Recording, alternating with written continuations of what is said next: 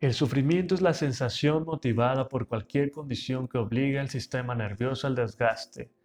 El sufrimiento puede ser por causas físicas o emocionales y siempre es consciente. Las personas con sufrimiento también pueden sentirse incapaces de enfrentar la vida diaria por causa de una enfermedad mayor. Pero ¿qué nos dice la Biblia acerca de esto, acerca del sufrimiento? Bien, en el Salmo 66, 10, 12 nos dice, Tú, oh Dios, nos pusiste a prueba, nos refinaste como se refina la plata, nos hiciste caer en la red, nos echaste una carga pesada a la espalda, dejaste que cabalgaran encima de nosotros. Tuvimos que pasar por el fuego y por el agua hasta que finalmente nos diste un respiro. En Hebreos 2.10, porque era conveniente que Dios, origen y meta de todas las cosas, queriendo conducir a la gloria a muchos hijos, perfeccionara mediante los padecimientos a quien iba a guiarlos a la salvación. Muchas veces nosotros tendemos a querer solamente las cosas buenas, las cosas que nos hacen felices, las cosas que nos provocan alegría y cuando nos llegan las cosas tristes, las cosas que nos provocan amargura, tendemos a recriminar estos aspectos no tan favorables. Ante las cosas buenas todos somos buenos y no hay alguna excepción. Pero ante las cosas malas, ¿qué tal? ¿Cómo andamos? En el mundo cristiano debemos de tener algo muy en claro, pero súper en claro, súper bien marcado.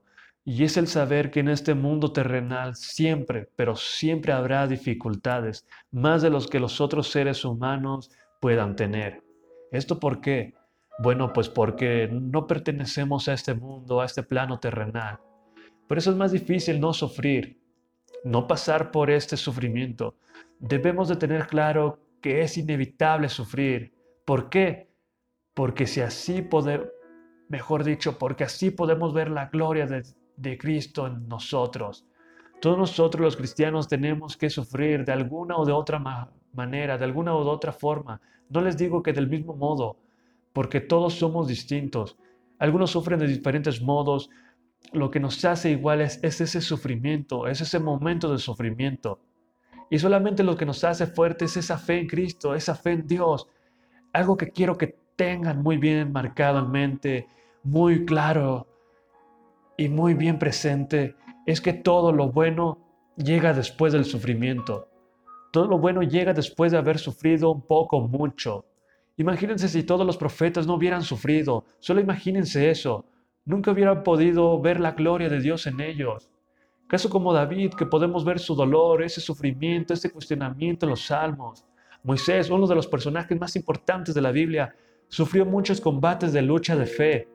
Juan el Bautista, eh, al haber sido llevado a la cárcel, cuestionó si Jesús era realmente el Mesías. María y Marta, al ver que Jesús no llegó cuando Lázaro enfermó y murió, ellas lucharon con sus pensamientos en aquel momento cuando Lázaro muere. El mismo Jesús sufrió cuando la hora se acercaba y sabía que tenía que morir por todos. Así como ellos, hay más ejemplos de gente que ha sufrido, pero hay algo en común que todos ellos tuvieron, hay algo en común que todos ellos tienen. Y te digo cuál es. Es que ellos vieron la gloria de Dios. Imagínense si Jesús no hubiera sufrido, si se hubiera quejado bastante de su sufrimiento, si hubiera oído del dolor, de la amargura, de la tristeza, no hubiera sido lo que es hoy en día, el rey de reyes, el rey del todo. Ahora yo te pregunto, si los profetas y Jesús sufrieron, que tú no tengas que sufrir. ¿A qué le tienes miedo? ¿Al dolor? Eso es temporal, eso se quita. ¿Le tienes miedo a la tristeza?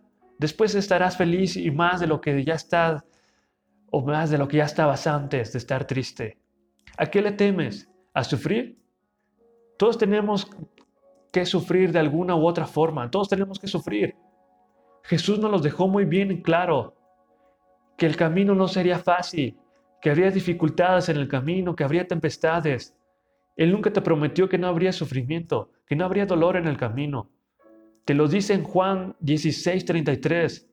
En el mundo encontrarán dificultades y tendrán que sufrir.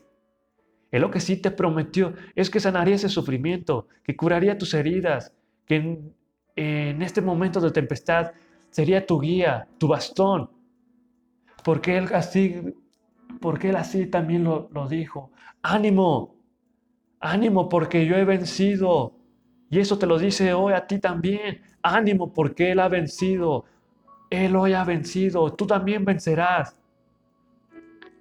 Que también Él en estos momentos de tormenta, Él también sería tu luz. Y que en los momentos de batalla estaría contigo para enfrentar a lo que se viene. Entonces, ¿a qué le temes? Si vas con el mejor, si a tu lado va el Dios de las batallas, el Dios que le hace el frente a todo, empecemos a dar gracias por ambos, tanto por ese momento de felicidad como por el pequeño momento de sufrimiento.